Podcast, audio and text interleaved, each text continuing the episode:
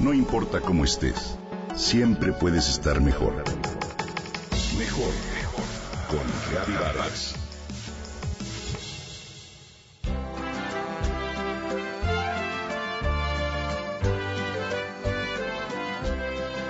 En el año de 1953, el pintor Diego Rivera recibió el encargo de pintar dos murales para el Hospital Infantil de México que se ubica en la colonia de los Doctores. La idea consistía en plasmar en una obra de arte la participación de los niños mexicanos en las tradicionales posadas del mes de diciembre. El artista puso manos a la obra y logró un trabajo de gran sencillez y belleza. En uno de los muros representó la procesión para pedir posada con una larga fila de niños y niñas que llevan en sus manos velitas encendidas. En la otra sección de la pared pintó otro de los momentos indispensables de la fiesta de la posada. El más esperado por los niños. Se trata, por supuesto, del instante en el que se rompe la piñata y la imagen que retrató Diego Rivera resultó realmente muy hermosa. Es una escena de noche, que es la hora tradicional de las posadas, y sin embargo se trata de una pintura llena de colorido. En ella aparecen alrededor de 10 niños y niñas, todos concentrados y alborotados por la emoción de la piñata.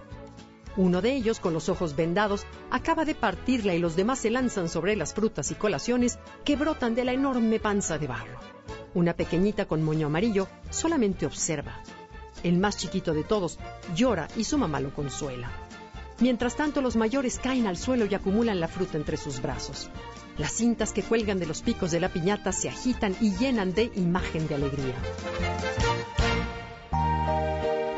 Los pequeños representados en la obra visten prendas tradicionales mexicanas. Jorongos, rebozos, grandes moños y faldas brillantes. Esta pintura de Diego Rivera capta la emoción que todos los niños de México han sentido en una posada, cuando llega el momento culminante de romper la piñata. Es un momento de entusiasmo, una fiesta colectiva que no puede fallar en los festejos infantiles de nuestro país.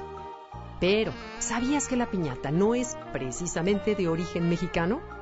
Te invito a repasar un poco su historia. Al parecer, nació en China y fue llevada a Europa por Marco Polo, pero no era exactamente como la conocemos hoy. Se trataba más bien de un objeto ritual con forma de vaca o de buey que se rellenaba con semillas y se rompía como un buen augurio para las siembras del año. En la Europa medieval, las piñatas se volvieron parte de la fiesta de la cuaresma y adoptaron la imagen de una estrella de siete picos. En el siglo XVI, los misioneros evangelizadores de la Nueva España descubrieron que los mexicas tenían una fiesta en la que se rompía una olla de barro con dulces para celebrar al dios Huitzilopochtli. Aprovechando esta coincidencia, los agustinos comenzaron a utilizar piñatas en el pueblo de Acolman como parte de los festejos de las posadas decembrinas. En 1586, el prior del convento de Acolman, Fray Diego de Soria, había conseguido la anuencia del Papa para realizar nueve misas de aguinaldo en los días previos a la Navidad.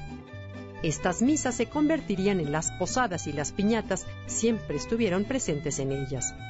Es por eso que a Colman se considera como la cuna de la piñata en México y a la entrada del pueblo hay un monumento muy original que representa a Fray Diego de Soria pegándole a una piñata.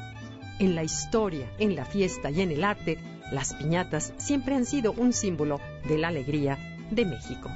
Diviértete y conserva esta tradición.